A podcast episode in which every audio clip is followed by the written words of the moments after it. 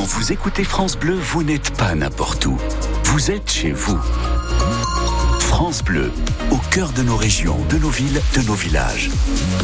France Bleu Auxerre, ici, on parle d'ici. Il est 8h30, Lyon en vigilance jaune tout au long de la journée pour le vent et pour le phénomène pluie inondation. On va en reparler dans votre bulletin météo juste après les informations présentées par Isabelle Rose. Isabelle, à la une du journal de 8h30, les éleveurs de moutons de Lyon se méfient des effets d'annonce sur les tirs de loups. Oui, le gouvernement a annoncé hier avoir finalisé le nouveau plan loup avec des règles assouplies en cas d'attaque de troupeau par un loup. Le ministre de l'Agriculture doit même euh, prendre d'ici la fin de semaine un arrêté dans ce sens. Et dans Lyon, le loup a fait son retour en 2018 et il est désormais présent de manière permanente dans une quinzaine de communes du Tonnerrois. Les éleveurs de moutons du département espèrent donc que l'arrêté permettra véritablement d'augmenter le nombre de tirs Fabrice Trottier est éleveur de brebis à Charbuis. Dans Lyon, il y a eu des attaques sur Noyères, euh, donc la semaine dernière. La population des loups dans Lyon, on ne peut pas dire qu'elle est fortement augmentée. On est toujours sur deux, peut-être trois spécimens sur Lyon qui n'ont pas bougé depuis 2018. Par contre, on a une meute qui est en train de se former et se mettre en place sur la Côte d'Or, et exactement pareil sur la Saône-et-Loire. L'État n'est pas capable de nous garantir zéro attaque sur les troupeaux, même sur les troupeaux protégés, c'est-à-dire protégés par des clôtures électriques et protégés par des chiens. Donc, tant que l'État ne sera pas capable de nous garantir zéro attaque, eh ben forcément qu'on ne sera pas d'accord avec eux.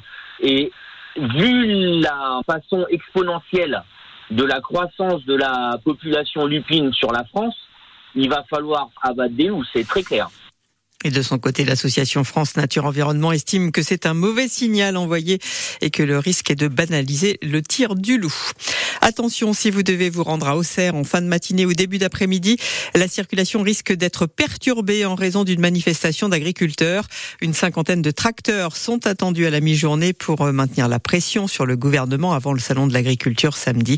Hier, les annonces de Gabriel Attal, le Premier ministre, n'ont pas complètement convaincu. À Nuit-sur-Armançon, municipalité assure un dépôt de pain pendant les vacances de son boulanger. Un agent communal est chargé d'accueillir les clients tous les matins euh, jusqu'au 4 mars. Les habitants peuvent y acheter le pain et les viennoiseries fournies par la boulangerie Kieffer à Ancille-Franc. La doyenne du cinéma français, Micheline Prel, s'est éteinte hier à l'âge de 101 ans.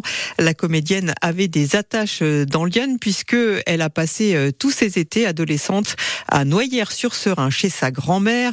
Cette grand-mère Julie raconte Micheline Prel dans son livre L'arrière-pensée lui a fait découvrir et aimer le cinéma quand elle était petite. La comédienne a joué dans plus de 150 films dont les derniers Vénus Beauté en 1999 et Tu veux ou tu veux pas il y a 10 ans avec Patrick Bruel et Sophie Marceau. 8h33 sur France Bleu Auxerre avec ce temps pluvieux, c'est le moment d'aller découvrir les deux expositions sur le sport que propose en ce moment le musée de l'abbaye Saint-Germain à Auxerre. Archéologie et sport et au cœur de l'olympisme, deux expositions qui permettent aux petits comme aux grands d'en apprendre davantage sur l'origine de certaines disciplines et des JO depuis leur création. Vous découvrirez par exemple l'évolution du sport au travers des siècles grâce à des objets rares comme cette balle du XIIIe siècle que nous présente Elodie Pavec, la responsable du musée de l'abbaye Saint-Germain. Elle était d'un diamètre de 9 cm, donc ce qui était une balle euh, euh, pas très grande. Alors euh, c'est une balle en cuir. Alors nous on imagine une balle, une sphère. Alors là elle est un petit peu aplatie et elle est, elle était garnie de fibres de lin ils faisaient leurs, objets avec ce qu'ils trouvaient autour d'eux. C'est ça qui est, est assez, rigolo. Elle serait trop petite euh, pour être un jeu euh, qui s'appelle la soule, qui est un lointain cousin du rugby. Donc, a priori, cette balle euh, servirait plutôt dans les monastères pour des jeux d'adresse, en fait. Donc voilà, peut-être qu'on imagine du coup les moines en train de jongler avec cette balle qui est faite en cuir et de fils de lin à l'intérieur. Archéologie et sport et au cœur de l'Olympisme, deux expositions gratuites à découvrir à l'abbaye Saint-Germain jusqu'au 20 mai.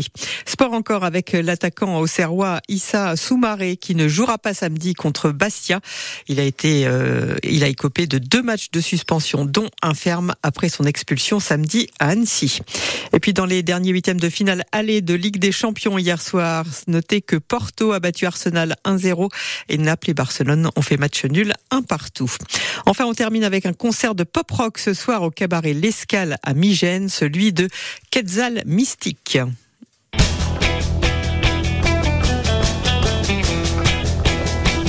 Fondé en 2017 par les frères Christophe et Michel Beaulieu, originaires de Joigny, Quetzal Mystique produit ses compositions euh, de pop rock français sur toutes les scènes de Bourgogne avec déjà trois albums à son actif.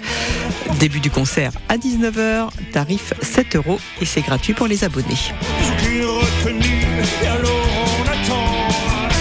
Ça réveille bien hein, dès le matin. Il est 8h.